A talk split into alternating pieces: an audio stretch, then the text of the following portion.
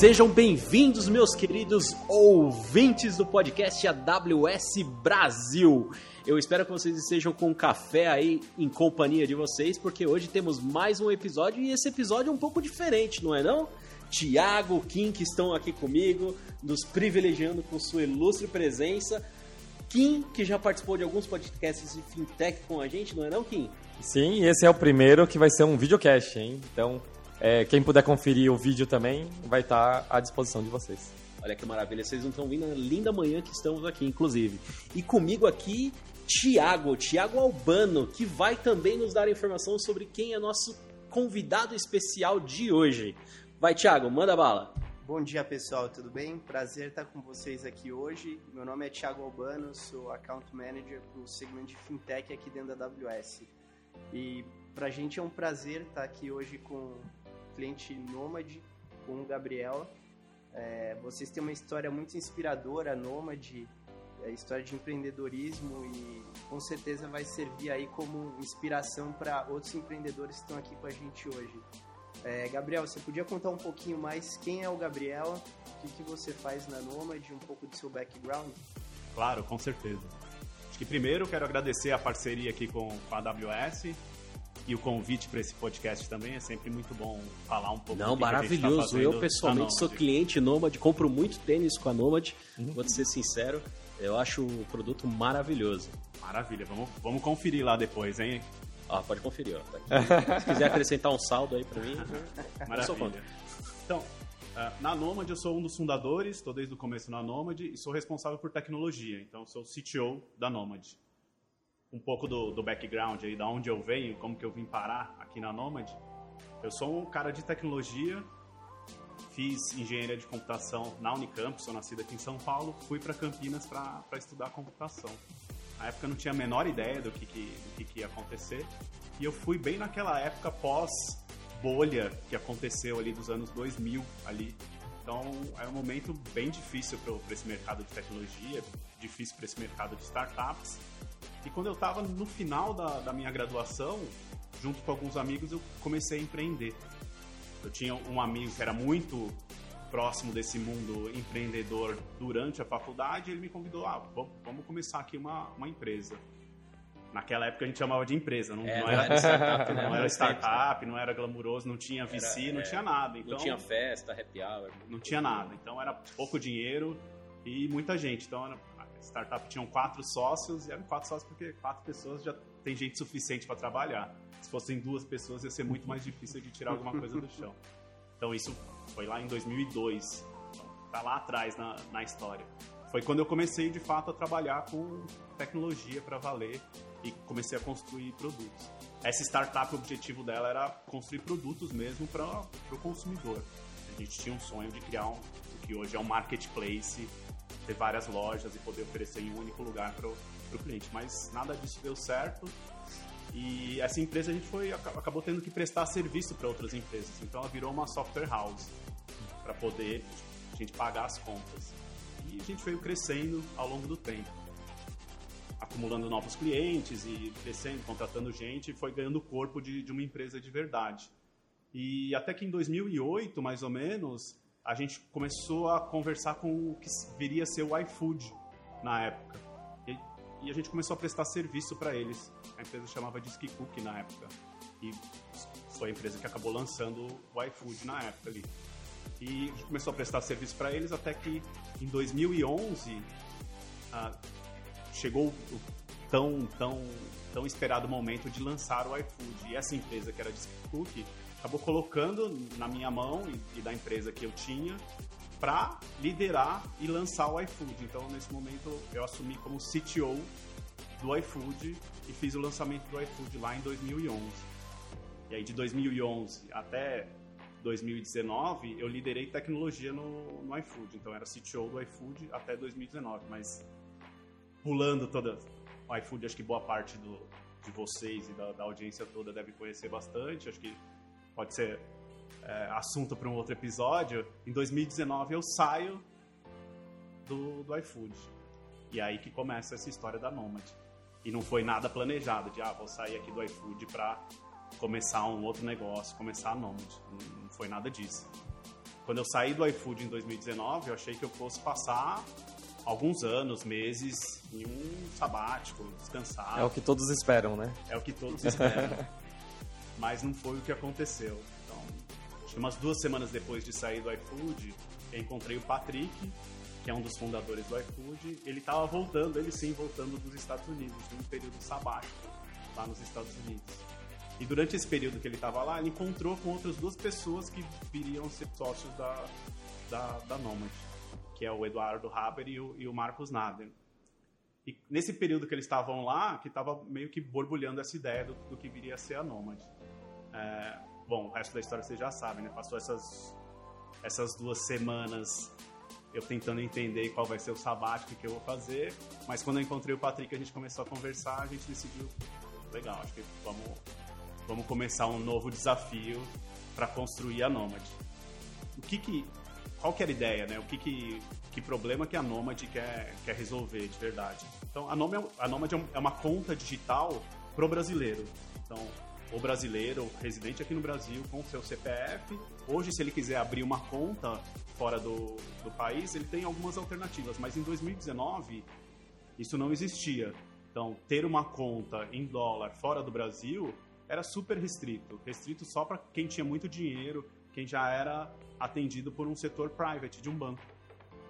E a gente começou a ver que o brasileiro pega todo o seu dinheiro, o que, que ele faz com o dinheiro? Ele guarda no banco aqui no Brasil.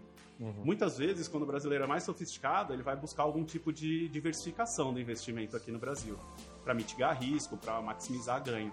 Mas muitas vezes ele esquece que, no fundo, ele ainda está correndo o risco da flutuação ah, da moeda, do câmbio. Então, muitas vezes você está com um retorno legal aqui no Brasil, mas se você Bota compensar dólar, isso fica... em dólar, uhum. pode ser que você esteja ganhando mais ou perdendo. Então, você não tem você não tem, você não sabe muito bem se você está conseguindo garantir o seu poder de compra. Lógico, você descobre isso a hora que você vai abastecer o carro, a hora que você vai comprar um eletrônico, ou quando você vai viajar. Aí você percebe, pô, achei que eu estava conseguindo é, guardar dinheiro, mas no fundo não, não tá tão fácil assim, tá ficando cada vez mais, mais difícil.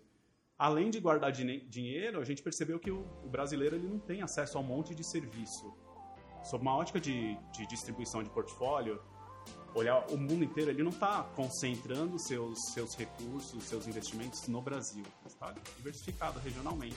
Então, faz sentido para o brasileiro também diversificar seu patrimônio regionalmente. Isso, independente se ah, é melhor ou é pior no Brasil, é melhor ou pior nos Estados Unidos, é melhor ou pior na Europa não, não, importa muito isso, né? Você tem que ter uma composição ali dos seus ativos para você mitigar esse risco. E para isso você precisa ter produtos à sua disposição.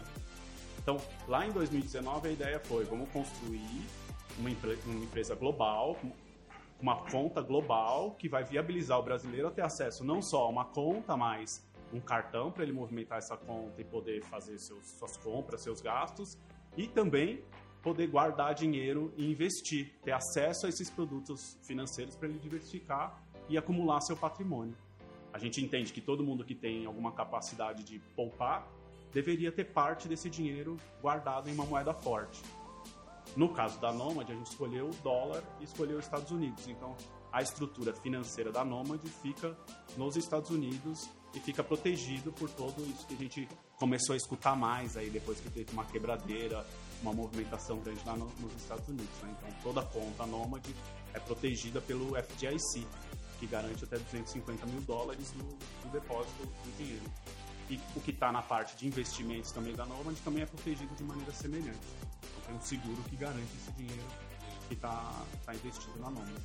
Então, lá em 2019, a ideia é vamos construir essa fintech, que é a Nomad, para o brasileiro ter acesso a esses produtos financeiros globais, para ele poder poupar em, em, dólar e manter seu dinheiro em moeda forte, não, não ficar suscetível a essa variação cambial que, que, a gente conhece muito bem, né? Acho que não precisa explicar muito para o brasileiro, já é a nossa realidade. A gente tinha falado que, é, nas conversas preliminares, que o, o, o, foco do cliente inicial mudou, né? É, devido à pandemia, é, conta um pouco para a gente o que, que aconteceu, qual era o foco inicial e para onde caminhou. Maravilha. E, conseguiu tirar o seu ano sabático de lá pra cá? não, não, tem, não tem nada disso em sabático. esse, é um, esse é um bom ponto, que remete também ao muito à cultura, diz muito sobre a cultura da Nômade. Vou, vou tocar nos dois assuntos. vou, vou come, começar por esse aqui, que esse aqui muito me interessa. Né? Não é que eu abri mão do sabático ali duas semanas depois. Não. Antes de começar a Nômade, teve uma reflexão muito pesada de mas por que, que eu vou fazer isso? Porque eu passei uma jornada de praticamente 11 anos liderando tecnologia no iFood, numa época que não tinha AWS para resolver boa parte dos nossos problemas, com uma infraestrutura bastante legada para conseguir escalar para milhões de pedidos, foi bem complicado, foi, foi bem duro, bem difícil e dependia de um grupo muito, muito específico de pessoas que estavam dentro da companhia, porque também não tinha esse uhum. volume financeiro que, dos, dos VCs, então foi bem, bem complicado e naquele momento, pós duas semanas, eu estava fazendo essa reflexão. A única coisa que eu tinha certeza é eu não quero ter que passar por isso de novo. Não dessa maneira. Se for para fazer, eu vou fazer diferente. O que, que é fazer diferente? Ó? Fazer com mais estrutura, com mais, mais planejamento. É, já que a gente também tem acesso a mais capitais, vamos captar o dinheiro necessário para construir uma baita de uma infraestrutura, para ter um time bacana, para a gente construir um negócio é, sustentável. E do ponto de vista pessoal, e acho que dos dos principais fundadores naquele momento era ninguém precisava fazer uma nova empresa, ninguém precisava se provar. Todo mundo já tinha criado um negócio, vendido, estava todo mundo feliz, contente. Para que que vai arrumar uma outra, uma outra confusão? E aí a gente bolou uma premissa muito grande que, pô, se é para construir alguma coisa, tem que ser muito legal. E não só legal, tem que ser super impactante. A gente não vai fazer um negocinho pequenininho de hobby. Não, vamos fazer um negócio que marca uma geração, que muda a vida das pessoas mesmo. E vamos batalhar todo dia para que a gente tenha um ambiente bacana. Então, impactar as pessoas, ter um ambiente bacana e acordar todo dia e falar, vou fazer esse negócio acontecer, é o que é o que a gente quer. Uhum. Não pode ser, ah, acordei de manhã e falar, nossa, eu tenho que trabalhar, que complicado, nossa, que dureza, tem um monte de reunião, um monte de gente que eu não gosto. Não, não. E a gente sabe que a vida o nosso dia a dia não é tão bonito quanto isso, é difícil. E tudo bem. O importante pra gente é, vai ser difícil, mas a gente vai acordar de manhã e vai, vamos tornar esse dia melhor, vamos resolver os problemas que a gente tem para resolver. Então, isso está muito no DNA da, da, empresa, é um dos valores, a gente acabou, tem um dos valores que chama tem que ser legal na, Nomad. E ele é um dos mais importantes, porque diz muito sobre por que, que eu tô aqui. Tô aqui porque vou construir um negócio legal pra caramba e se tiver alguma coisa que não tá legal aqui, eu vou lutar para transformar isso em legal. Então, não, não, tem nada de ficar acomodado aqui, ah, não, mas deixa. Não, tem, tem um problema, vamos resolver. Seja um problema técnico, relacionamento, o que for. Então, é, esse é um ponto muito importante na nossa cultura. Interessante. Então, você, tem uma, você criou uma cultura forte, que eu acho que você teve uma experiência muito grande também anterior, né? que te trouxe essa cultura, você criou todo um DNA, como você comentou, né? Eu acho que você até trouxe experiência de tecnologia e projeto, né? acho que a gente pode até comentar mais à frente sobre isso, que eu acho que você trouxe a experiência de tecnologias como eram para criar um novo tipo de plataforma. Mas se, atende, se, se, se, se prendendo, pegando o gancho do Kim, né? Como é que esse DNA te ajudou em todo esse impacto que o Kim comentou da pandemia, que você tava, você criou, você tava no mundo perfeito, né? Putz, aprendi um monte de coisa, agora vai estar tudo certo e bum, pandemia. Legal contraste desses dois mundos, né, o antes e depois. É, é até difícil você começar uma empresa nova depois de uma experiência enorme uhum. que, que eu tive ali de, de iFood. E minha, minha iFood já não era mais o cara técnico, mão na massa. Uhum. Então, logo de partida foi, eu preciso trazer duas, três pessoas aqui para já me ajudar, porque não, uhum. não tem como. Lá atrás no iFood, pô, carreguei um monte de piano nas costas no começo. Mas nesse momento de, de nômade, não, precisamos construir uma estrutura algo bem mais, bem mais estruturado.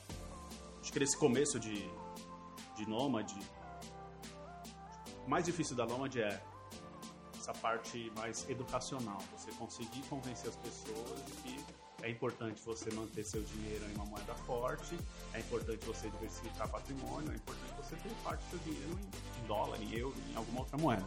É importante. Assim como você diversifica aqui no Brasil, tem que... É, essa é a parte mais difícil do, do cliente como estratégia de lançamento, a gente partiu para um, um, outro caminho, que é o caminho de, olha, Thiago, você vai viajar para os Estados Unidos, abre uma conta na Nomad, manda dinheiro para essa conta e quando você for usar seu cartão lá fora, vai sair muito mais barato. Por quê? Porque quando você faz um, um envio de um dinheiro para fora, ou quando você usa seu cartão lá fora, você tem que pagar IOF. Se você usar o seu cartão lá fora, vai pagar IOF de 6,38%. Agora, se você faz o envio do dinheiro para uma conta lá fora, com disponibilidade, você paga só 1,1%. Então, só aí você já tem uma, uma eficiência muito maior do ponto de vista do IOF. Fora isso, normalmente as grandes instituições financeiras que fazem câmbio, elas cobram um spread relativamente alto. Então, através da Nomad, a gente entende que você que vai viajar, se você mandar um dinheiro para a conta Nomad, você usar o seu cartão Nomad lá fora, você vai ter uma economia de 10%, aproximadamente, uhum. dependendo do, do, caminho que seu dinheiro fizer. Então, é muito mais fácil eu explicar, ó, oh, Sam, você vai viajar, se você usar Nomad, você vai ter 10% de desconto praticamente. Tem uma outra vantagem que eu, como usuário, né, como eu comentei, eu acho, que é a seguinte, que é uma que até existia antigamente quando você ia comprar dólar na casa de, de moeda, né, na, na, na casa de câmbio, que você pega a cotação do dia. Quando você usa o cartão brasileiro, ele converte no, no dólar do dia, né, por exemplo. Então, às vezes compensa mais você ter pegado a moeda mais barata algum tempo atrás. Então você vai pondo de pouquinho em pouquinho ali no cartão. O ponto que você coloca é, é muito bom, porque ele permite você, no fundo, é muito mais sobre, sobre planejamento, é, né? Exatamente. Todo mundo pergunta, ah, mas como saber se a moeda vai subir ou vai descer? Cara, é, é muito difícil dizer isso. É mais fácil você encarar sob uma ótica de planejamento. Planeja, mandar um pouquinho a cada, a cada mês. Ah, deu uma caidinha aqui, manda dinheiro. Então você vai se planejando para o momento que você vai viajar. Pô, legal. Só nesse planejamento você já consegue ter, ter uma eficiência legal aí financeira. E, e aí quando você vai viajar, quando você passa o cartão, essa sensação de pô, 10% a menos que eu estou deixando de pagar. E, no fundo, para ter um produto melhor. Uhum. É um produto, é um cartão emitido nos Estados Unidos. Então, a aceitação dele lá fora é um cartão de débito bandeirado. Uh, a aceitação dele lá fora é muito grande. E a experiência é muito melhor do que quando você vai com o seu cartão brasileiro para fora e você sempre corre aquele risco de, ah, isso é uma transação atípica, muitas vezes acontece seu cartão ser bloqueado e você ter que ligar para o banco para conseguir desbloquear. No nosso caso, não, você usar o cartão uh, nos Estados Unidos ou na Europa é natural, não, esse risco é, é muito menor. Ou pra gente o contrário que é que é o diferente, né? Você usar o cartão Nomad no Brasil é que é, que é o diferente, mas usar lá fora é, é perfeito. Então, a estratégia de lançamento era lançar com esse mote do viajante. Então você vai viajar, abre sua conta na Nomad, manda dinheiro e vai viajar, você vai ter essa eficiência. Isso em 2019. A gente até conseguir todas as licenças, fazer todas as implementações e tudo que a gente precisava fazer, já era 2020 que, que aconteceu em 2020? uma pequena pandemia. a gente tem uma pandemia no meio do caminho. Então, é. 2019, decidimos começar a fazer a Nomad. Vamos, já entendemos como que é a cultura que a gente quer construir nessa empresa, vai ser um negócio grande pra caramba. Vamos começar a desenvolver esse, esse produto. Esse produto que é uma combinação de partes regulatórias, porque é um mercado regulado, e tecnologia. Legal pra caramba. Se a gente resolver uma tecnologia e temos a parte regulatórias, licenças para fazer isso operar. Se o produto é bom e tem feature, o negócio cresce hum. muito rapidamente, né? Muito legal. Fácil. A teoria é, é linda e maravilhosa. A gente trabalhou 2019 e começo de 2020 para isso, até que pô, temos um produto, já dá para lançar. E aquelas histórias de não era o produto perfeito, mas funcionava. Tinha algumas coisas que a gente não negociava, que era a parte de segurança, consistência, pô, produto financeiro, não tem como abrir mão de nada. Quando fica falando de MVP, mas é MVP on steroids, porque precisa estar bem uhum. resolvido algumas partes, porque não, não é brincadeira, é dinheiro da, das pessoas, né? são as economias das pessoas. Então, em 2020 a gente lançou. Só que como eu estava falando para vocês, a nossa estratégia de lançamento estava muito em cima do público viajante, porque é muito mais fácil você explicar que você coloca dinheiro na conta, você se planeja, vai colocando, guarda um dinheiro e quando você vai viajar, você usa o seu cartão, você tem economiza 10%. É, Perfeito. Economiza. Mas a gente estava no meio da pandemia. E aí? Não tem ninguém viajando. Como que a gente experimenta esse, esse produto? Como lança? vamos mudar o que a gente está fazendo. Então foi um momento interessante, de, de, bastante reflexão. A gente lançou o produto mesmo assim. E tinha gente viajando, só era mais difícil. Era difícil, aquela, tinha várias pessoas que viaja para o México, passa 15 dias, vai para o Caribe, ah, não sei o quê, faz uma Sim. quarentena uhum. e vai. Então, é algumas pessoas estavam viajando. Foi até interessante, porque serviu para fazer um, um rollout gradual do, do produto. Porque essas Na pessoas verdade, iam viajar. Um grande plano, né? É, tudo um grande plano, mas não. Então, a gente conseguiu começar a testar esse pessoal usando o cartão. Até nesse começo, o cartão funcionava só nos Estados Unidos, nem funcionava no Brasil, não funcionava em outros países. Então era bem, pô, legal. Então, e o que, que vocês fizeram? Teve que pivotar o negócio? A gente manteve é, essa estratégia de vamos seguir com o viajante e a gente começou a entender com o próprio cliente o que, que ele estava procurando ali, quais eram os outros casos de uso. Isso foi muito legal, porque a gente começou a ver uh, várias pessoas que usam cartão para fazer compra online. Então, eu faço compra em, em algum lugar do mundo e pago com o meu cartão Nômade. Pô, legal. Interessante. Não precisa ser só o viajante, tem um benefício parecido com o viajante. Você vai economizar 10%, tem aquela parte do você conseguir se planejar para fazer a compra, então você vai economizando dinheiro em dólar. E tem sites de compra que só aceitam um cartão americano, não aceitam nem cartão internacional. Exato. Então, com... pô, legal, então, começamos a ver esse público crescer pra caramba. Lógico, como eu falei para você, no começo estava só funcionando é. nos Estados Unidos, então não era o mundo inteiro. Falei, pô, precisamos resolver isso. Hum. Foi no backlog, e o backlog foi, foi crescendo nessa hora. Outra coisa que a gente começou a ver e que estava super potencializada pela pandemia foi se pegar nesse mundo de tecnologia, muitas pessoas começaram a trabalhar para empresas estrangeiras. Tá todo mundo remoto hum, mesmo. Então, se eu vou trabalhar remoto, para que, que eu vou trabalhar para uma empresa no Brasil? Que foi a época da varanda gourmet, que todo mundo tirava fotos tomando vinho e fazendo fila. É isso. É, eu lembro. E o pessoal fazendo tecnológico, né? É bem. e tinha esse lado frila, mas no nosso uhum. caso a gente começou a entender que tinha muita gente que não era fila, uhum. era profissional mesmo. Sim, o cara tem um contrato sim. com a empresa lá e ele tá trabalhando para a empresa nos Estados Unidos, na Europa, onde quer que seja, e ele tá recebendo esse dinheiro. E como que ele faz para receber esse dinheiro?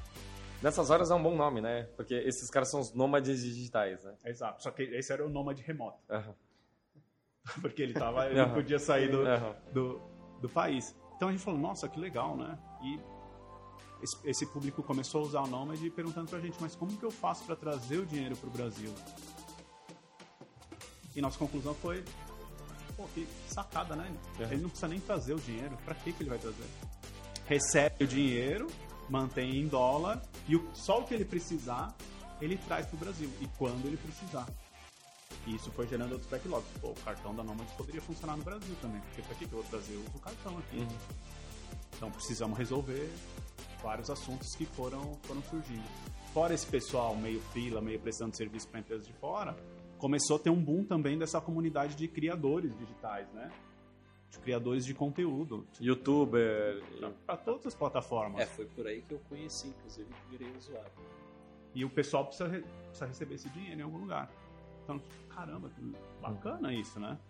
E além disso, a pandemia acelerou os planos que a gente já tinha. Pô, isso aqui é uma plataforma para o cara poupar em dólar sem ter a volatilidade da moeda. Então a gente precisa tirar do, do papel a, a nossa infraestrutura para a gente poder fazer um investimento nos Estados Unidos. Foi que a gente lançou a parte de a, corretora que permite você comprar e vender ações na bolsa nos Estados Unidos e comprar e vender ETFs também. Então deu acesso a, a um grande volume de produtos financeiros para o brasileiro lá fora. Então pandemia 2020, 2021 ainda tinha pandemia, a gente lançou esses produtos em 2021, produtos principalmente de, uh, de investimentos. E a gente foi colocando no backlog resolver essas questões que a gente foi descobrindo. Ah, o cartão tem que funcionar em mais países. Ah, o cartão tem que funcionar no Brasil. E hoje o cartão da Nomad ele funciona praticamente no mundo inteiro. Tem meia dúzia de países que, por sanções, por alguma restrição, a gente não pode transacionar, mas é basicamente o mundo inteiro, incluindo o próprio Brasil. Então, você pode manter todo o seu dinheiro na conta Nomad e usar onde você estiver, mesmo aqui no Brasil. Eu fui tomar café na, da manhã na padaria, passei o cartão da, da Nomad. É só uma pergunta rápida. o cartão americano, quando passa em outro país, ele tem uma taxa adicional. É, aqui é igual. Quando você passa o cartão, um cartão estrangeiro ou americano, no nosso caso aqui no Brasil, você vai pagar a taxa de conversão da própria bandeira. Ah, tá bom. Que é, é insignificante perto da flutuação que o câmbio tem Sim. ao longo do dia. Então, todo mundo fala, ah, mas é menos eficiente. Fala, tá, beleza, menos eficiente é você manter seu dinheiro em real Uhum. e perdendo valor ao longo do tempo e, e, e não tá consciente disso. É Uhum, importante verdade. você ter consciência do que, Uhum. do, do que, que você tá fazendo com, com o seu dinheiro. Eles não pagam, então, uma espécie de um IOF. Não paga, não tem Tá. esse IOF. Você paga o IOF na ida, tirar o Perfeito, dinheiro do perfeito. Brasil Uhum. para mandar para fora. E acho que isso é um, é um ponto muito importante que tudo isso que é feito através da Nomad é feito online, tudo digital, tudo instantâneo e 100% regulamentado, tudo certinho. A gente provê todas as informações necessárias para você poder fazer sua declaração de, de imposto de renda no final do ano. Essa é uma grande dúvida minha, porque parece muito lindo, muito maravilhoso. Tá tudo regulado bonitinho. Dá até um certo medo, sabe? Aquele complexo de cachorro caramelo que você. Puta, eu tô usando agora, mas eu sinto que uma hora vai acabar esse, esse benefício, uma hora vai dar ruim aqui no meu cartão. Então tá tudo fechadinho, tudo, Uhum. Tudo combinadinho, perfeito, tudo tem- bonitinho. E volta lá, não é fácil, é difícil fazer isso. É difícil você explicar, você ter, ter clareza do que pode e o que não pode. é, mas é, esse é o nosso trabalho, esse é o valor que a, que a Nomad agrega. A viabilizar com as entidades lá fora. Vamos aceitar o brasileiro, a gente conhece bem, a gente sabe o comportamento, a gente tem todos os, os controles em place ali pra gente cuidar disso. Pô, maravilha. É, e aqui no Brasil também, pro brasileiro, você pode fazer isso, você não tá. Não é evasão fiscal, de nada, não, é tudo, tudo perfeito. E inclusive a gente barra vários clientes que querem fazer coisas que a gente não tá de acordo. Então é, é tudo super bem controlado e regulado. Essa questão de KYC, a- o banco americano, ele confia no seu KYC e aí ele acata ou ele faz uma... ah, você tem que se adaptar ao K- a KYC? A gente constrói a quatro mãos Tá. e a gente faz auditorias periódicas para ver se tá, tá de acordo. Mas ele não refaz, é, é- ele... Não, a gente faz. Você faz conhece melhor o aqui. brasileiro, logo... Exato. É porque é mais complexo do que isso, né? Porque quando você abre uma conta, eu tenho que fazer esse processo aqui no Brasil, porque eu tenho uma infraestrutura É, financeira aqui. Eu preciso abrir uma conta para você conseguir dar entrada nesse dinheiro. Eu tenho que abrir uma conta lá fora, no banco americano. Eu tenho que abrir uma conta na corretora lá fora. Então, que para você parece um processo é, único, na verdade não. São três processos. Eu tenho que consolidar tudo isso e te entregar uma experiência mais simplificada, mais fluida. E a gente fica com esse conseguir arranjar para que os requisitos todos sejam cumpridos e estejam de acordo entre todas as entidades reguladas que fazem parte do arranjo. Tá. Nossa, bem mais complexo. Né? Tem startup que não consegue fazer um, um onboarding, tem que fazer três. Tem que fazer três, exato. Estamos lá em 2021, lançamos uma plataforma de investimento, agora legal.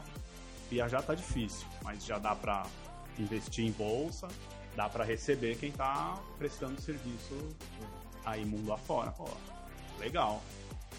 E a gente foi crescendo esse business, por mais difícil que possa parecer durante a pandemia, até o final de, de 2021. Final de 2021, o que aconteceu? Tirou as restrições de, Viagem. de viagem. Então a galera começou a viajar Acumulado, né? e acho que teve um pouco disso. A gente viu as pessoas foram acumulando não só a vontade, mas recursos também para viajar, né? Porque entretenimento no geral ficou meio parado. Então, a hora que as fronteiras se abriram, a gente começou a ver, falou, pô, parece que a gente tem um negócio, um negócio interessante aqui, né? E a galera começou a abrir conta numa velocidade, num volume que a gente nunca tinha visto antes e começou a usar para o caso de uso original. Mas olha que interessante, o caso de uso que a gente tinha previsto para lançar Só... não era a Nomad mais daquele momento. A Nomad já era um negócio muito mais robusto, já era a plataforma para fazer a gestão do seu dinheiro, para você poder investir, para você receber e de repente aquele caso de uso de abertura começou a bombar. E um monte de gente viajando para tudo quanto é canto do, do mundo. Não só Estados Unidos e Europa, mas Ásia, Oceania, to- todo canto tem gente usando o Nomad. E aí começaram a surgir outros casos de uso, né? Os nômades digitais que você comentou, pô, tem, uhum. tem vários casos desses. E esse produto que você mencionou de você receber lá fora, aí a remessa faz a remessa para o Brasil. Vocês criaram esse produto? É, como que foi? Como que surgiu? Vocês adquiriram uma empresa que tinha esse esse expertise? Conta um pouquinho pra gente. A, cada caso de uso de uso desse a gente entende que é praticamente um tem potencial para ser uma empresa diferente. Cada caso de uso, porque é diferente. O cara que está viajando, ele acumula o dinheiro, ele vai lá, viaja, gastou, beleza. Ele, o cara que está investindo é diferente. O cara está poupando para para faculdade do filho, para aposentadoria, para outra coisa. Às vezes é a mesma pessoa, mas é diferente. E a gente começou a operar esse caso de uso do, de quem está prestando serviço para fora de dentro da Nomad. Nossa, é diferente, é difícil isso, não, não é trivial, porque você tem que falar o mesmo idioma das pessoas, tem que entender no detalhe o que é operar isso, porque quando é um recebimento esporádico, eu falo, beleza, tá, funciona. Ó, a plataforma, a conta, os trilhos estão ali, eles funcionam, maravilha. Mas tem detalhes que não são detalhes, fazem toda a diferença nesse caso. E a gente começou a entender isso, e aí a gente encontrou uma empresa no, no ano passado que é a Husky, e a gente acabou fazendo um M&A com eles. E foi muito interessante, porque a gente começou a entender melhor qual que é esse caso de uso de quem presta serviço para fora. Porque é diferente, né? Você normalmente quem presta serviço né, é aquele lado, não é o freelancer nesse caso, é o cara profissional. Então, qual que é a estrutura que esse cara tem aqui no Brasil? Normalmente é o cara que tem uma PJ aqui, ele, ele usa uma PJ para receber esse recurso, ele está exportando o serviço. Mas caramba, então é a conta Nomad é uma conta de pessoa física, não, é diferente. Uhum. E esse cara, para trazer o dinheiro dele para o Brasil, ele tem isenções porque ele está exportando o serviço. Então, ele não precisaria pagar esses impostos. Tem os caminhos corretos de como fazer isso. Então, a gente entendeu isso quando a gente conheceu o case da Husky e a gente acabou fazendo esse M&A e hoje o time da Husky, que era Husky, hoje faz parte do time da Nomad e toca esse caso de uso dentro da Nomad. Então, olham com esse, com esse cuidado para esse caso de uso dentro da Nomad. E é muito interessante. Para quem não conhece a parte de câmbio, câmbio é, é a estrutura mais é, perigosa que tem dentro dos bancos, das instituições financeiras, que é onde acontece a lavagem de dinheiro uh, e, e, por aí vai. E aí, o, o próprio câmbio você faz para você mesmo lá fora, é, quando você vai num banco tradicional, ele não entende isso. Você tem que explicar que você tem uma conta, mesma titularidade, Caramba. mandar papel e coisa e tal. Complexo. E quando surge a Nomad, é, isso é, é trivial, é, ele é, ele é, trans, é, você nem percebe que está fazendo isso por trás. É, é muito mais rápido e indolor. E aí, quando você fala assim, ah, o caso de uso do cara que recebe lá fora, é outro tipo de câmbio. Então imagina, você tem que mandar lá o contrato de prestação de serviço, contrato de... É tanta coisa embutida que uh, eu, eu, fui, eu já fui head de produtos câmbio. Eu sei o quão difícil é para uma instituição brasileira permitir que isso aconteça. É, e aí, para que muitas vezes o, o, cliente na ponta final não enxerga o valor, né? Ah, trivial, o cara vai mandar dinheiro, o dinheiro é dele. Não, mas por trás tem uma, um monte de coisa aqui, que uma burocracia para você comprovar que é você mesmo, comprovar que aquilo existiu, comprovar que não é lavagem de dinheiro, comprovar, comprovar isso e aquilo, que eu, eu pelo menos entendo porque ah, olhar por uma empresa que já fazia isso e eu entendo quando você fala assim, não, cada uso de caso é uma empresa diferente. Não, faz total sentido.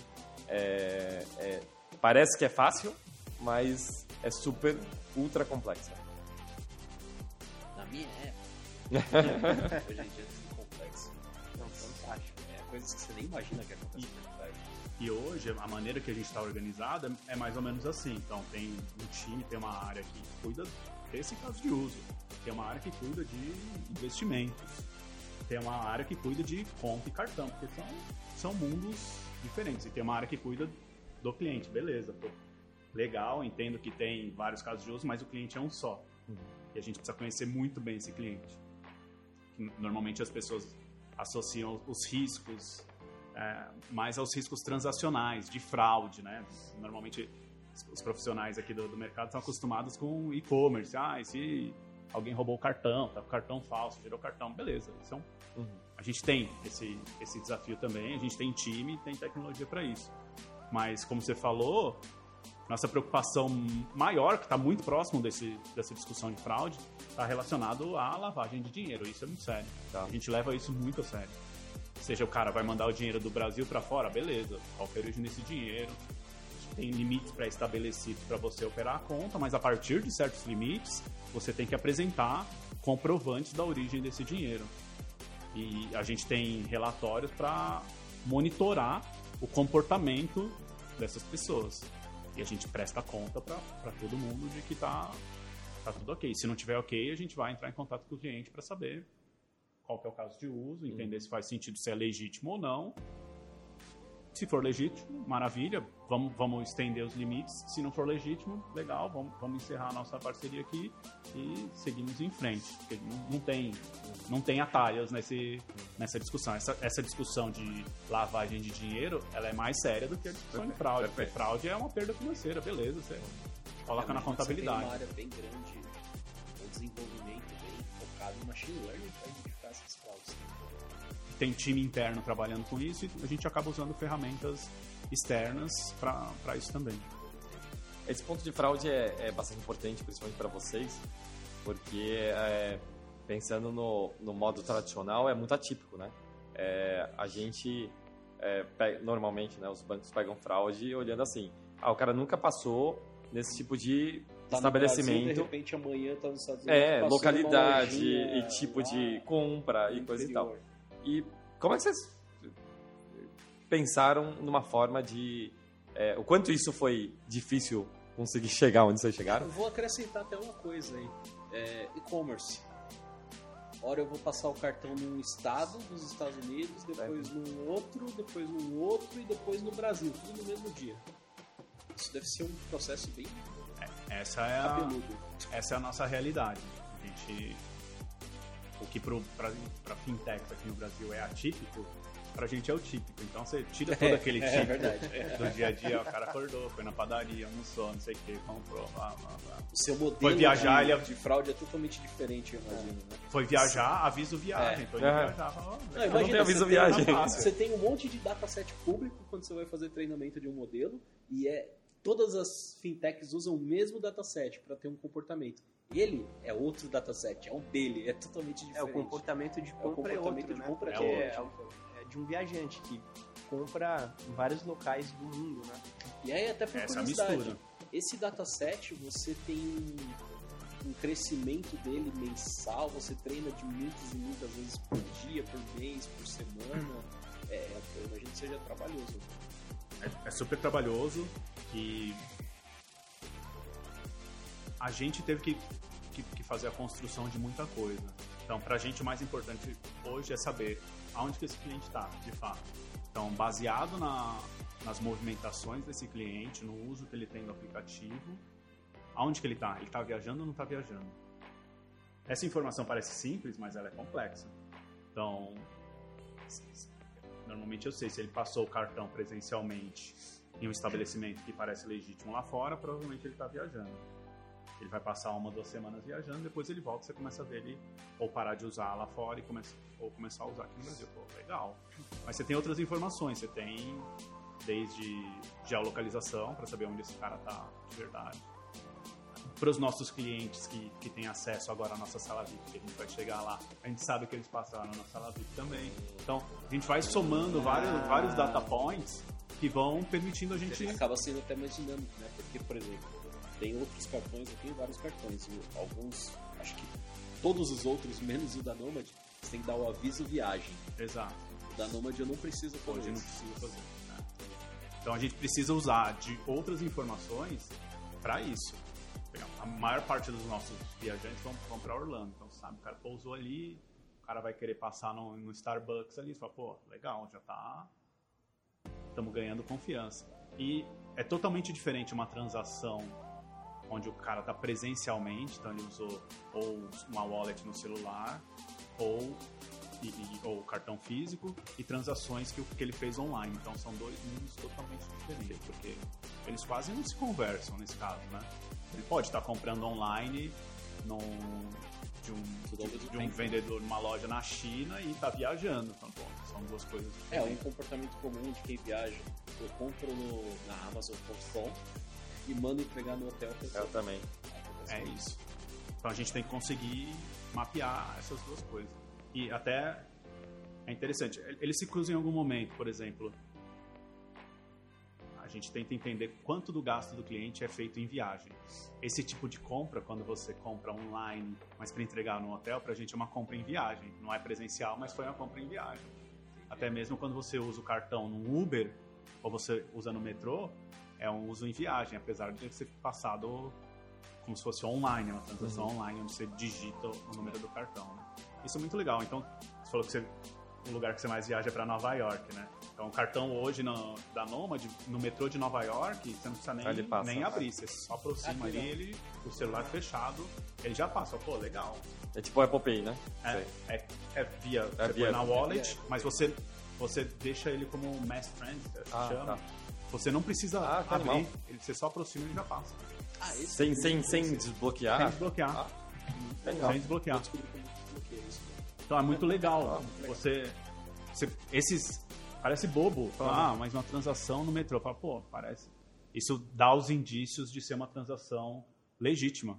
né? E acho que você vai vendo cada vez mais isso. A pande... Antigamente na, na Europa era menos digital, assim, mas acho que a pandemia trouxe bastante disso, de ter hoje praticamente todo lugar você faz via wallet tudo, e aproximação é muito, muito divertido. Interessante. Agora você tocou num assunto aí que durante o seu rastreio, né, para descobrir fraude, não fraude, você fazer todo esse modelo diferente, você tem uma coisa que você inclui aí que é o, o, o lounge no aeroporto de Guarulhos. Conta mais um pouco dele, você tem alguma história divertida dele? Porque eu, eu vejo um monte de famosinho influencer se filmando e postando em redes sociais. Olha eu aqui no lounge da Nomad. Ficou popular, entrou no mainstream.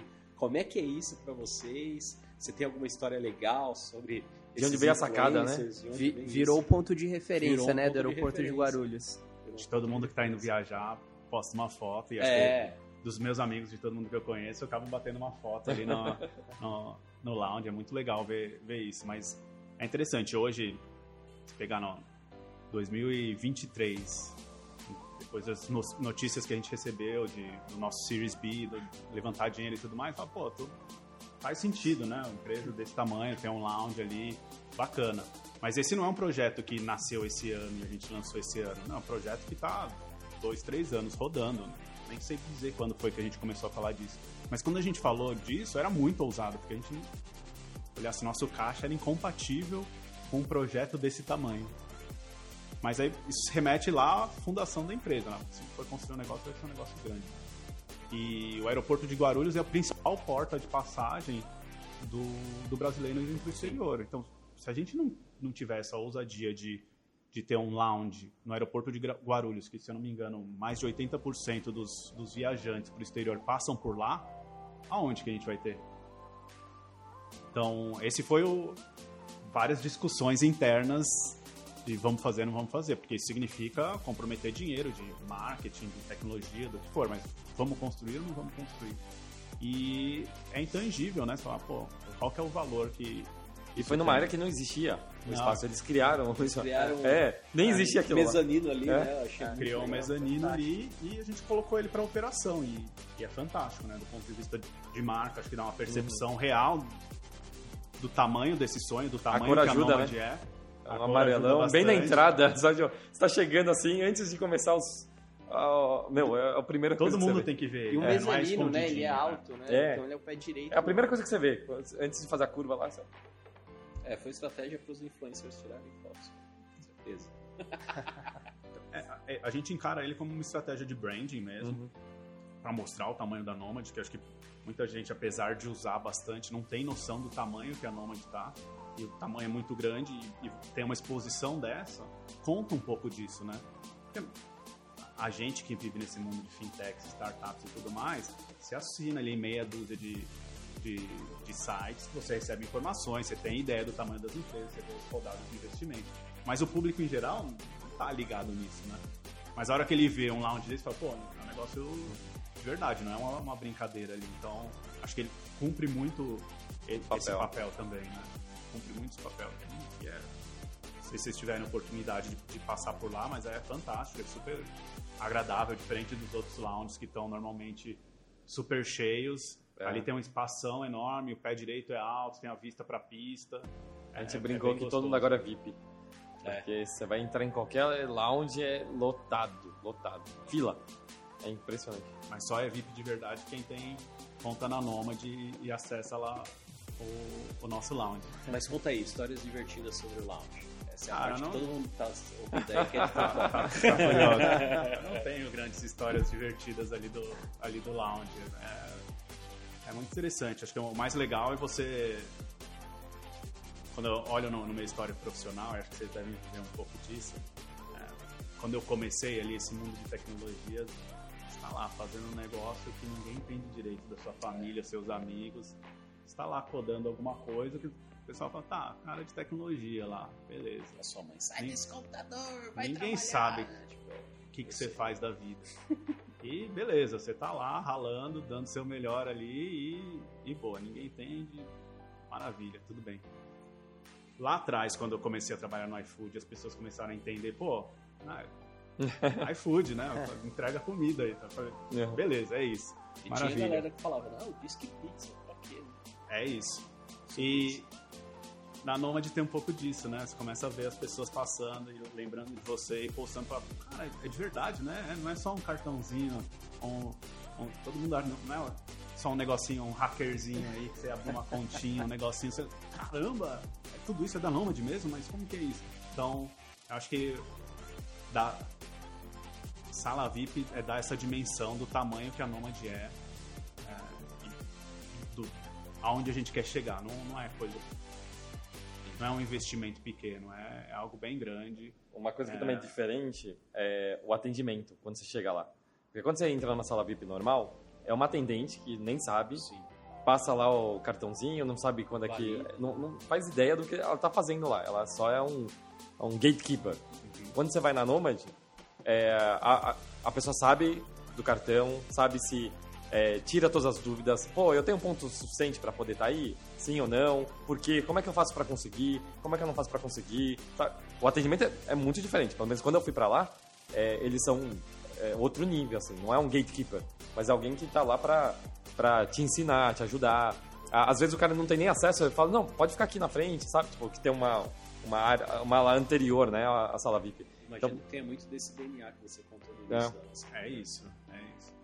É legal qu- quando você chega na sala VIP, para você entrar, primeiro você escaneia um QR Code e você fala quantas pessoas estão com você e aí a porta abre e te libera. Então só isso já é bem diferente do- dos outros. E para quem não tem cartão, tem uma área é, freemium, que a gente É, chama, é uma- pra- Ah, que legal. com É. uns petisquinhos ali, Ah, com umas bebidas ali para você experimentar.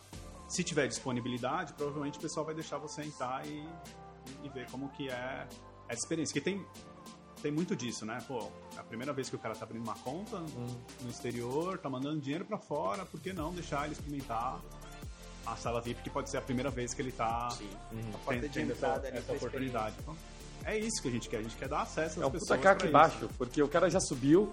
O que, que é nômade? Aí a mulher explica. puta, o, o pessoal que atende explica super bem. Não, o cartão tal. Ah, o cara, eu botei 200 dólares. Ah, não, ainda não tem pontuação, mas a gente faz isso. Outro nível. A gente tem um, a gente tem todo o nosso time de atendimento para fazer atendimento em todos os canais que a gente tem, seja mídias sociais, por e-mail, chat, que a gente falou um pouco de, de bots também. E a gente tem um time lá presencial também, então pra gente é importante a pessoa tirar todas as dúvidas ali, porque as pessoas estão indo viajar para um país que muitas vezes elas nem dominam o idioma 100% e elas precisam ter segurança do que elas estão fazendo, né? É diferente. E é é essa experiência que a gente quer dar pro, pro nosso cliente. É, tem uma frase que fala assim: pense bold, sabe? Pense grande, sabe? É, para mim é um ótimo sinal de uma startup que pensa grande, porque normalmente a startup é muito. ah, não tem dinheiro, não tem isso, não tem Eu vou, aquilo. eu vou atender a demanda, É, eu vou criar a demanda, né? É o pensamento. E aqui é um. é- é- você acha que o fato de vocês terem tido sucesso com o iFood é, ajudou a poder pensar além? É, porque é uma etapa a mais que você deu, né? Tipo, é muito mais fácil um cara que já teve sucesso com uma outra empreitada poder pensar maior. É o que você falou no começo. Se não for para ser grande, não vai começar, sabe? É, e normalmente o empreendedor não é essa história, né? É um cara que largou a faculdade, ou acabou de acabar a faculdade, ou está na faculdade, que eu, eu mentoro muito a liga empreendedora da, das universidades.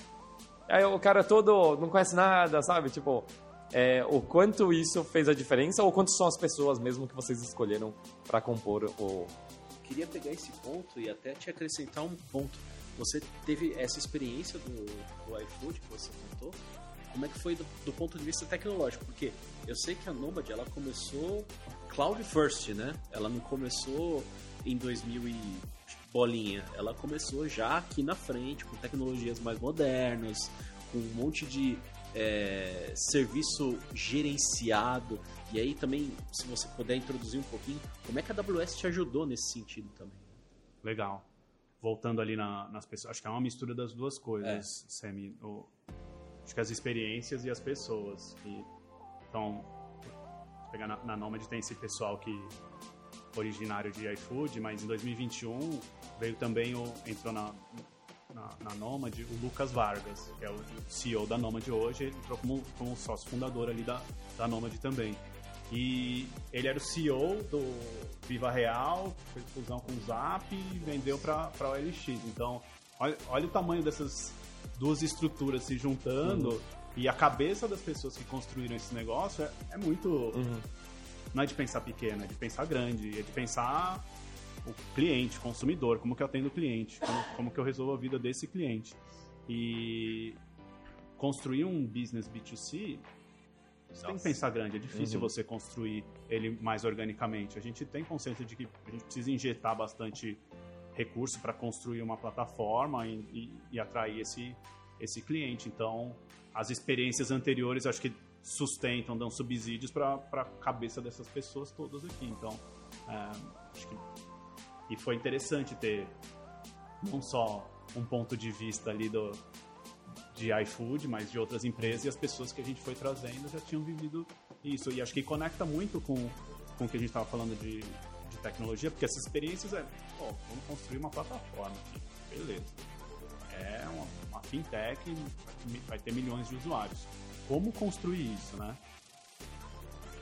Pensar lá, minhas experiências anteriores foi traumática, super difícil. Até porque não é, foi construir do zero, não tinha é recurso, não tinha nuvem. Lembrando que você só chegou no pensar em ano sabático por causa dos traumas do passado. Você deve ter passado por essa novela na sua cabeça. tinha que cuidar da infraestrutura física, é. tinha servidor ali, não podia tropeçar, o iFood rodava por um bom tempo. Fio, é verdade, não é brincadeira. é verdade. É... Outros tempos. Outros tempos. Então, beleza, acho que começar um business de tecnologia hoje em dia, ninguém pensa em começar sem, sem cloud, é meio óbvio. E a escolha de, de AWS foi natural porque a experiência que eu tinha e as pessoas que eu ia trazer era essa. Então, pô, legal, tem uma boa relação, conhecemos o pessoal, vamos começar por ali. E a gente já tinha uma preocupação e até mesmo um trauma de como construir algo que escale. Uhum. É, mas é muito fácil errar a mão também, fazer um baita de um over-engineering e passar anos construindo um produto e quando você vai ao mercado, pô, perdeu o time e tudo mais. Então, é um super dilema e acho que isso me persegue até hoje. Quanto que a gente vai investir para construir uma plataforma ultra robusta, resiliente, com ah, requisitos super rigorosos de, de SLA ou não, quanto que a gente está experimentando alguma coisa. Então, no, no começo da, da, da, construção da Nomad, a gente, beleza, escolhemos aqui a AWS, vamos ver como que a gente vai arquitetar isso. Para começar a Nomad, se me colocar hoje para codar qualquer coisa, vai ser um desastre Apesar de eu ter bons insights, eu acho, sobre Não, como. Hoje em dia a gente tem aquele. a nova trending, né? Que é a Generative AI gerando seu código. Inclusive na AWS tem o Code Whisperer lá. Cara, você gera código. Ah, eu quero conectar no banco de dados. Quero chamar um modelo de machine learning aqui para aprender. Hoje em dia, eu acho que. Eu tenho, tenho uma, uma frase que. Na verdade, eu tenho uma, um cliente que compartilhou comigo que ele era. Ela era advogada e precisava criar um código para a startup dela. Ela criou do zero uhum. a startup. Ela usou gerador de código e, cara, tá Fantástico. tá funcionando. Então, eu, te, eu te convido aí a experimentar, quiser criar mais uma startup. Vai ser mais fácil agora. Tem muita coisa para fazer aqui de, de nômade ainda pra, pra gente crescer. Mas lá em 2019, vamos começar esse negócio. E fui atrás do, do pessoal que eu confiava, né? Trazer as pessoas que vão, vão colocar a mão na massa aqui. E acho que a primeira pessoa que começou junto comigo na Noma de Tecnologia, que é o Guilherme Platzek, a gente estava discutindo qual, o que, que, a gente vai fazer aqui. Porque se for pensar no que a gente tinha aprendido lá atrás, ele também participou de, de iFood. A gente vai errar muito a mão, porque são coisas totalmente diferentes. O que, que a gente vai fazer? E até em termos de linguagem e tudo mais, lá a gente rodava praticamente tudo em Java e começou a evoluir para outros linguagens. O que, que a gente vai fazer aqui? Putz, que, que difícil, né? É muito tentador você fazer mais do que você já sabe e não experimentar coisas novas. E aí a gente acabou optando, além de AWS, a gente começou a construir praticamente tudo em serverless com Lambda. Estamos começando, não tem cliente nenhum, não tenho a menor ideia de quando eu vou ter um boom de, de, de demanda, então a gente escolheu começar com serverless Lambda. Na parte de persistência, a gente já começou usando Aurora com, com Postgres e a gente escolheu Node como a linguagem que a gente usar no, no back-end. E para o front a gente escolheu React Native. Acho que a gente teve uma escolha um, um tanto quanto inocente na época, ah, vamos manter tudo aqui no mundo JavaScript, que aí, mesmo com a equipe pequena, todo mundo consegue dar manutenção e consegue botar a mão em, em algum código.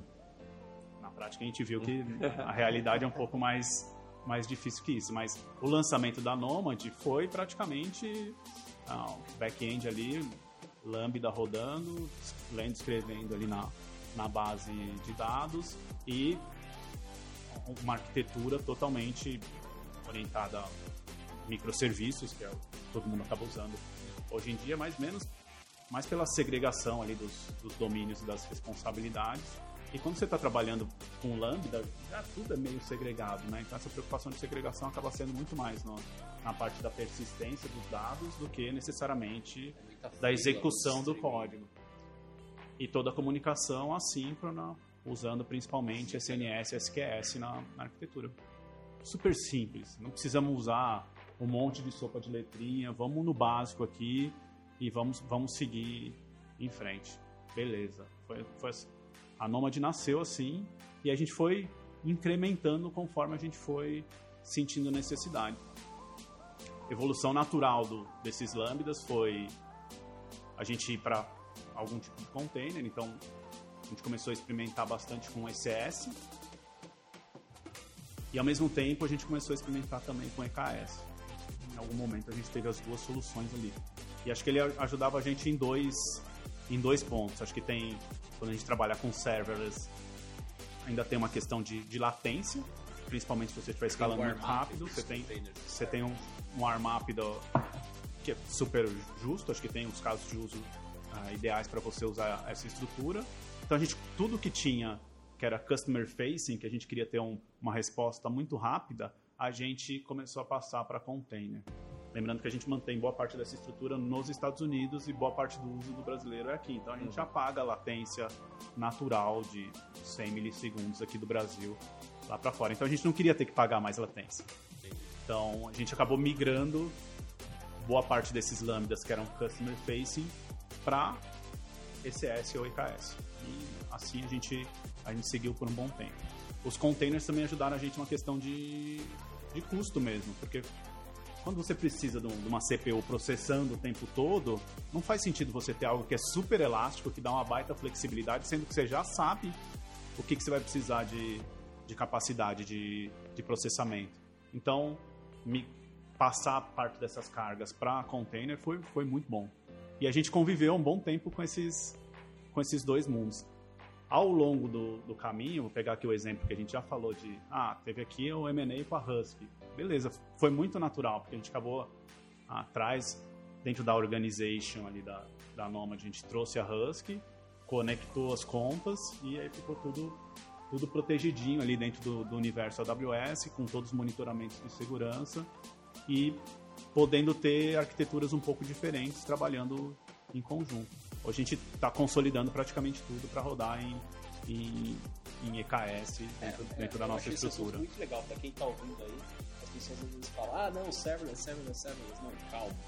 Existe serverless para um tipo de problema e existem containers, recebedores para outro tipo de problema. Não existe uma solução para tudo. Acho importante esse, esse, caso de uso que você falou, acho excelente para exemplificar, né? Não é nem melhor nem pior, existem casos e casos. Eu acho que o seu exemplo é perfeito para esse tipo de exemplo de arquitetura, né? Da, das startups aí que estiverem assistindo, ou as empresas, ou os arquitetos de plantão aí que estão ouvindo aí enquanto estão fazendo o deploy de alguma aplicação aí na sexta-feira. Eu acho bem interessante. Agora, eu não sei vocês, eu queria saber de futuro, tá? Próximos é, passos. Próximos passos. Você falou que usa machine learning hoje para para fraude, né? Mas eu, eu, eu, vejo muitas instituições financeiras começando a investir também em machine learning generativo, né? Para atendimento, para explicar para o cliente sobre um produto financeiro, por exemplo. É, e também vejo outros, outras tecnologias surgindo, né? Que acho que você é melhor que eu nisso. É, tecnologias como Open Finance entre as instituições, tecnologias como Real Digital, né?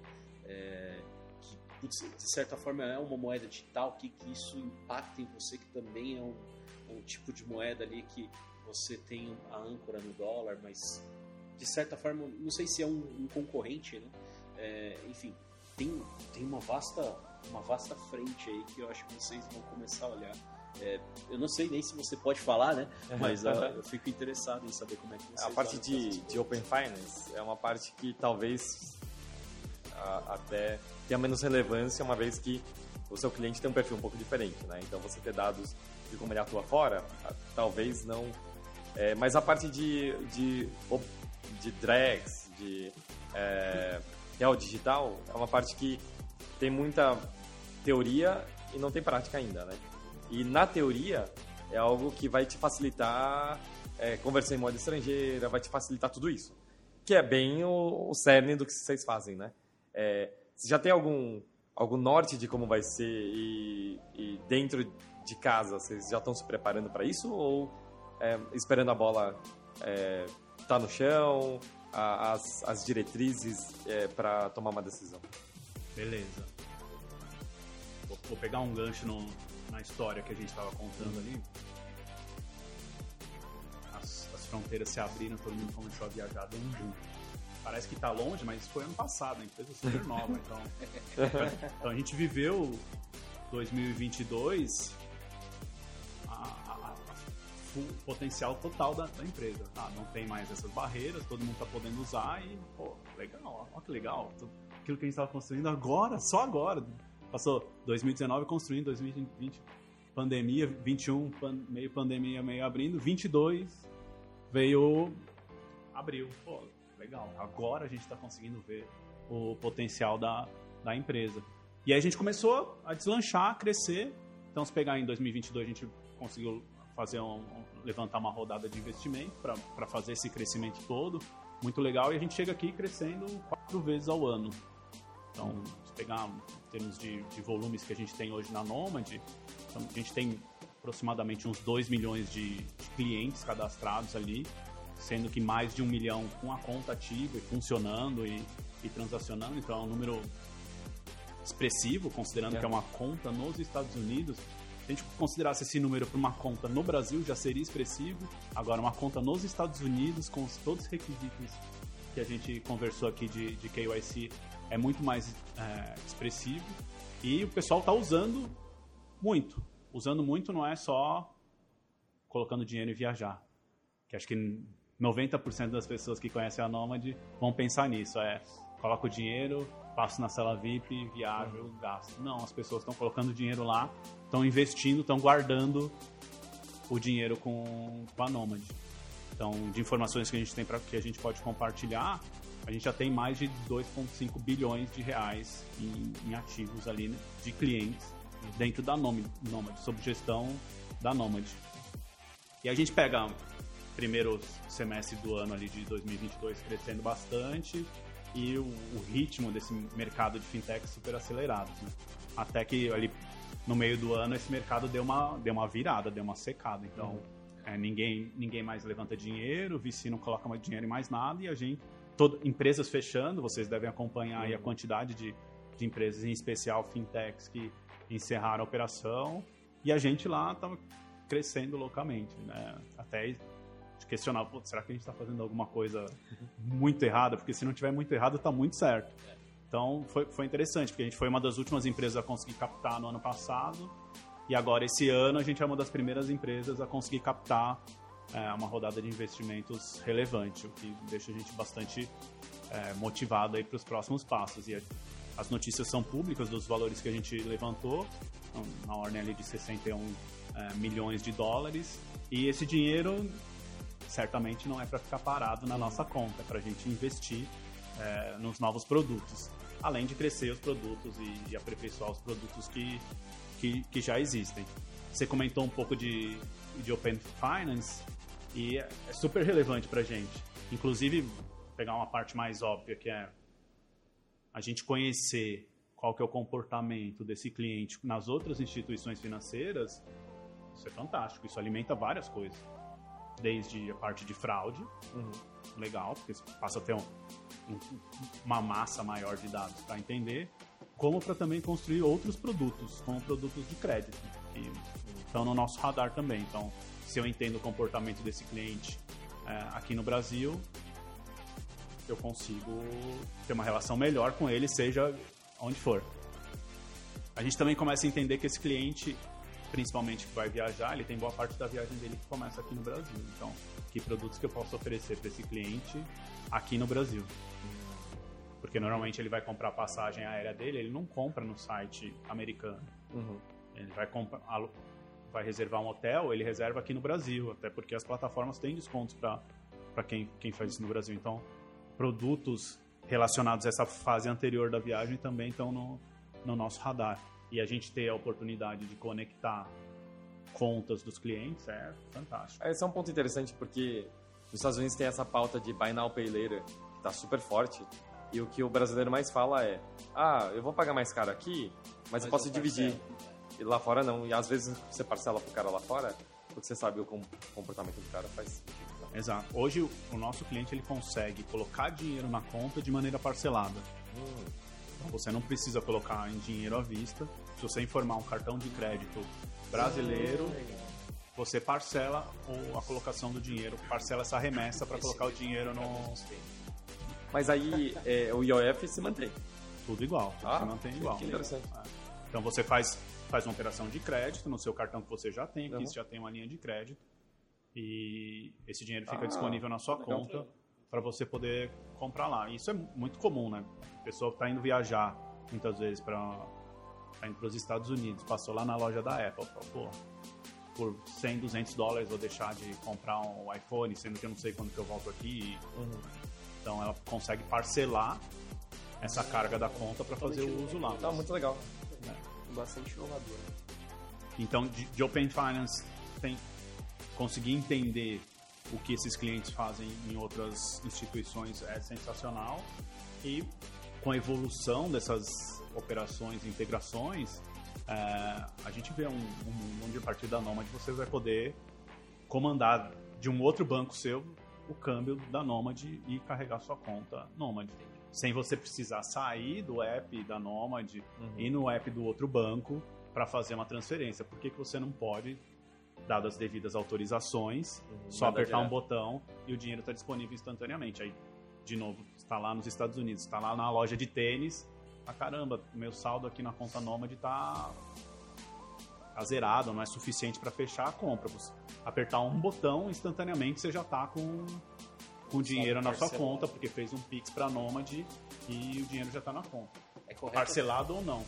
Fica a dica, inclusive, do produto. Já que você está vendo o futuro aí com Machine Learning, você, com todo esse comportamento do usuário, você começa a falar: ah, ele gasta muito com tênis. Ou ele vai muito para Orlando na Disney. Vamos dar desconto para ele quando comprar brinquedo no câmbio aqui ou quando comprar tênis.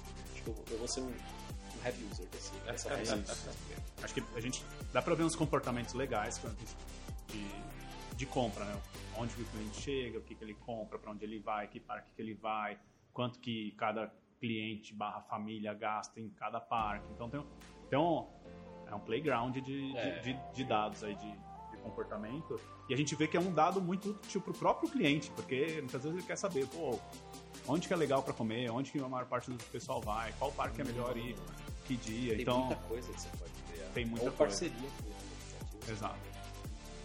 Gabriel, e você falou de próximos passos, né? Como você está enxergando aí no futuro. E você falou da criação de novos produtos. Você pode dar algum spoiler pra gente aí de algum Do produto tênis, ou alguma coisa que vocês estão ou pra quem tá vislumbrando? indo pra Disney todo ano. Então, a gente está muito de olho nessa parte de produtos relacionados a crédito. Acho que ele é, é necessário. Até nosso comportamento aqui, sempre que você abre conta numa fintech, você pega um cartão, você- sua expectativa é conseguir usar esse cartão, né? No nosso caso, você precisa fazer a carga, você precisa colocar um dinheiro na conta para depois usar. Então a gente vê esse comportamento, o pessoal abre a, a conta e vai tentar usar e não, não tem saldo. Caramba. Mas eu sei, eu sei que o Thiago tem dinheiro, não sei o que, ele vai pagar, eu poderia dar crédito pra ele. Vai pra Orlando todo ano, vai nos eventos da AWS É. aí.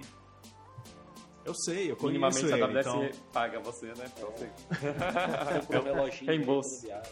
Não, tem, tem, tem vários produtos muito legais para que para serem explorados. Além de crédito, a gente está falando aqui de vai no evento da AWS, é um evento bancado corporativo. Pô, legal. Por que eu não faço já?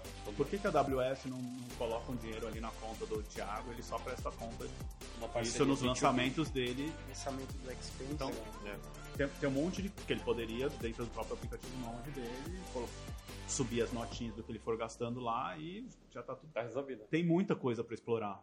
É, é- é infinito esse, esse quantidade de, de, de, de produtos que dá para explorar. Indo mais para investimento, a gente está explorando bastante produtos de renda fixa para o brasileiro. Acho que pensar o brasileiro investir no exterior, em dólar e tudo mais já é usado, sendo que o brasileiro normalmente investe em renda fixa, então produtos de renda fixa lá fora é o que a gente está investindo bastante também para viabilizar e produtos que o brasileiro esteja familiarizado, né? Porque hoje você fala para o brasileiro comprar um ETF lá fora, fala, "Pô, não era bem isso que eu queria, sabe? Quero meu minha renda fixa aqui, cadê o meu meu CDI aqui? Eu quero quero segurança, porque eu já tô E moeda estrangeira. colocando dinheiro É. em dólar por uma questão de segurança, de previsibilidade. Se é para investir esse dinheiro, eu quero continuar nesse é, garantindo a minha segurança e previsibilidade. Garantia do Tesouro Americano, né? Parece bom. Parece bom. E no momento que a gente está, onde taxas de juros estão relativamente altas, Altas. então é um Aham. momento ótimo para isso. Bom, tô adorando o papo. Vocês têm mais alguma coisa? É só em relação a, a como vocês enxergam o real digital. Real digital é algo interessante, né? Porque a gente fica.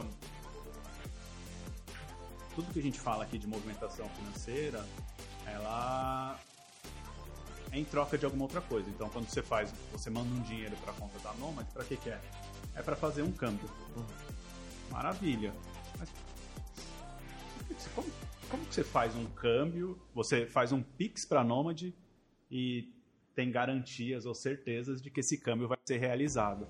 Então, o que a gente vê do, do Real Digital é que ele vai viabilizar, no nosso caso em especial, acho que esse é um, é um dos, dos use cases interessantes, ele vai, vai viabilizar a gente ter esse, essa transação com um fim, com esse, ah, com esse contrato ah, inteligente já pré-definido. Então, ah, eu estou fazendo esse, essa transação aqui para você, Nomad, com a finalidade do câmbio. Então, a hora que o câmbio for efetivada, essa transação vai ser de fato é, efetivada. Então, eu não preciso mais, não são mais duas etapas, eu É mando só. dinheiro e fecho o câmbio. É uma só com a garantia da infraestrutura do Real Digital de que isso realmente vai acontecer e está seguro, né? Não é, a gente não está falando de um- uma moeda não regulada, vai ser uma moeda regulada pelo Banco Central brasileiro. Então, olha o nível de segurança que a gente pode passar para o nosso cliente só nesse caso, caso de uso super direto, que é o câmbio.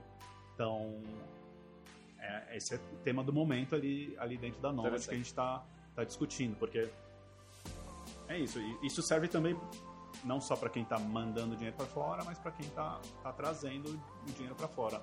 A possibilidade de você vincular essas transações aos contratos é, é fantástico. Vocês estão né? em algum sandbox? Não. Não, não, não estamos em nenhum sandbox diretamente. Tá bom. E eu tenho uma última pergunta. É, adorei a história de vocês, já conheci um pouco, mas a oportunidade de se aprofundar sempre é muito legal. O bate-papo foi muito bacana, história super inspiracional. E se você pudesse falar para empreendedores que estão nos escutando hoje, que estão começando a jornada deles, assim como você em 2002, o que, que você falaria para eles? Profundo. Filosófico, né? Não, a jornada do empreendedor ela é, é difícil, é super difícil, é, mas é muito gratificante. Acho que o que a gente teve de, de conversa aqui do início da Nômade diz muito a respeito disso, que é vai ser muito difícil. Vai ser muito difícil. Se você não tiver com disposição para fazer isso acontecer, nem começa. Porque vai ser desafiador. É o tempo todo tendo Se que der certo, é pior ainda, né? Exato. E, e para você ter sucesso nisso, acho que você vai ter que se juntar a pessoas que estão com essa mesma vibe, Sim. porque você começar a contratar pessoas ou trazer sócios que você tenha que empurrar ou puxar, fala, pô, não vai funcionar, porque já é difícil você fazer isso sozinho, mas é super gratificante. É Eu não, eu não conseguiria dizer o contrário, senão eu ainda estaria no meu sabático lá e não teria, é, não teria O sabático virá. Virar. Um dia, ele, um dia ele volta. Mas acho que é isso. Eu não consigo me imaginar em casa sem fazer nada, sem me meter em, em confusão, né? E hoje a gente tem condições de montar uma estrutura na, na Nomad que seja super sustentável para todos os funcionários, que a gente consiga, por mais que seja difícil, beleza, estamos juntos aqui, vamos, vamos cuidar um do outro para a gente construir essa empresa incrível é, que a gente vem fazendo. Acho que um, ponto para complementar aqui, acho que a gente pode incluir depois aí no- nas descrições em algum lugar do, do- do podcast. é, depois vou disponibilizar para vocês, para quem quiser abrir conta na, na Nomad, um, um código de convidado ali que ele ganha já um cashback na conta Opa, Nomad para é muito experimentar. legal. Pessoal vai gostar. E para o pessoal de tecnologia que presta serviço ou que tem algum contrato lá fora, também vou, vou providenciar um código para usar na plataforma que ainda usa a marca ali da Husky, para eles terem benefícios na hora de trazer o, o dinheiro de Isso volta para é o pra quem Brasil. tá fazendo deploy na sexta-feira. E aí depois o pessoal da AWS arruma os, os vouchers aí para abrir as contas aí na. Cara, achei maravilhoso o papo. É, muito, muito, muito bacana, muito instrutivo, muito. Acho que é, essa troca, né? Acho que é muito rica para quem tá escutando a gente aí. É, antes de passar a palavra pro Thiago e pro Kim, é, pra, pra gente deixar um, o nosso tchau aí pra galera, quero saber se você tem algum recado final. A gente costuma falar um beijo pra mamãe, papai e titia. Quer deixar um recado aí pra quem tá te ouvindo? Acho que agradecer a oportunidade aqui, o espaço que vocês abriram. É muito legal poder contar um pouco mais da, da Nomad, de mim. E contar que, no, no fundo, isso que a gente está construindo ali tem um time enorme, já de mais de 300 pessoas, que são eles que estão construindo. Diferente de experiências passadas que carreguei muito piano sozinho, acho que hoje eu tenho orgulho de falar que, pô, tem um time muito bom, que eles que permitem eu estar aqui conversando com vocês, enquanto eu tenho a segurança de que tudo tá, tá correndo bem ali, que eles estão é, cuidando de, de tudo que a gente precisa Eu fazer. imagino que um time mais enxuto do que era antigamente com as tecnologias novas, né?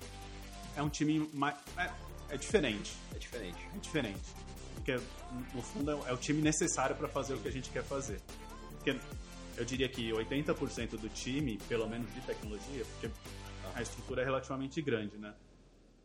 diria que 80% do time está trabalhando em coisas que ainda não estão no ar. Ah, que legal. Muito legal. Então, Ou seja, qua- 80% manutenção- da sua operação é inovação. exato. A manutenção é muito pequena, porque a gente acaba usando muito É a serviço questão do o piano gerenciado. diminuiu o tamanho. Né? Exato. Exato. Então, boa parte do time está trabalhando nas coisas novas e não Entendi. em ficar cuidando de, das coisas antigas. As coisas antigas estão rodando lá, acho que as fundações foram bem, bem desenhadas para isso e a gente acabou contratando pessoas que, que sabem trabalhar dessa maneira. Acho que faz, faz muita diferença. Bacana. Acho que você tem que, tem que conseguir conciliar os seus sonhos ali com as pessoas, com, com a tecnologia. É difícil de falar qual é o certo e qual é o errado. Você tem que montar o quebra-cabeça com as pessoas certas. Tem, tem o sonho certo para a pessoa certa, para a tecnologia certa. Então, você tem que escolher esse encaixe. Caso contrário, não, não funciona. É, você toma uns sete gols aí, você... acontece. Acontece. Bom, é, Thiago, quer deixar Não, eu queria agradecer abraço? a todo mundo que escutou a gente até aqui. Acho que história muito bacana aí que o Gabriel contou.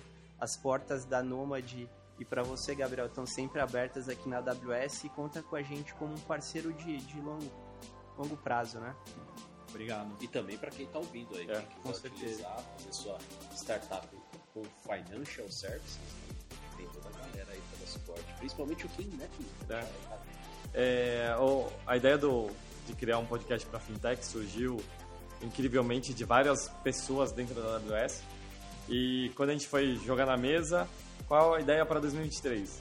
Não surgiu de uma pessoa, surgiu de vários lugares, inclusive dentro e fora do, do, do Brasil. E essa é a primeira edição, efetivamente, o, o nosso primeiro videocast. É muito além do que das expectativas, e eu acho que grande parte disso é porque a gente escolheu as pessoas certas para estarem aqui, principalmente a empresa certa também. Então agradeço a sua presença, estar aqui com a gente a, a manhã inteira, né, batendo papo.